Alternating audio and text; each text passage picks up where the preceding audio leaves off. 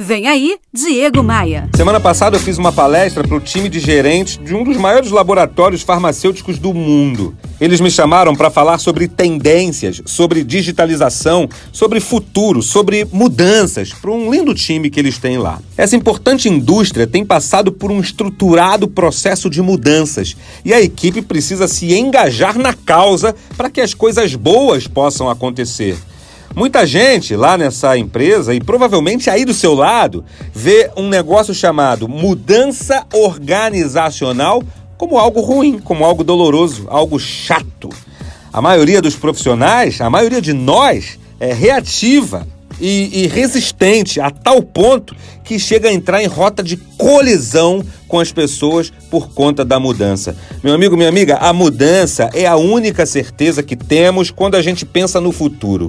E é importante saber que ninguém, um diretor, um empresário, um acionista, um gerente muda um processo por gosto, por gosto pessoal. Ele muda, ele propõe mudanças por necessidade e normalmente necessidade de sobrevivência.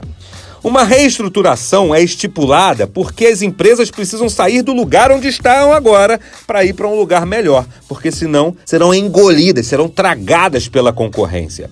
Mudanças são inevitáveis e esse cenário exige gente com níveis elevados de confiança na empresa, de competência para encarar as dificuldades, exige pessoas com maturidade para não balançar, porque o negócio vai ser dolorido, e, e, e gente que se relaciona entre todos, que não causa tumulto, porque remar junto é vital, não só para a gente mudar bem, mas para a gente sobreviver a essa jornada tensa que é a competição do mundo que a gente está vivendo agora.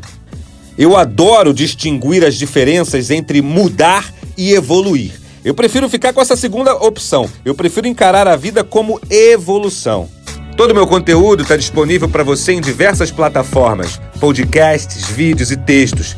Faz assim, olha, acesse agora diegomaia.com.br, clique nos ícones das redes sociais e me adicione.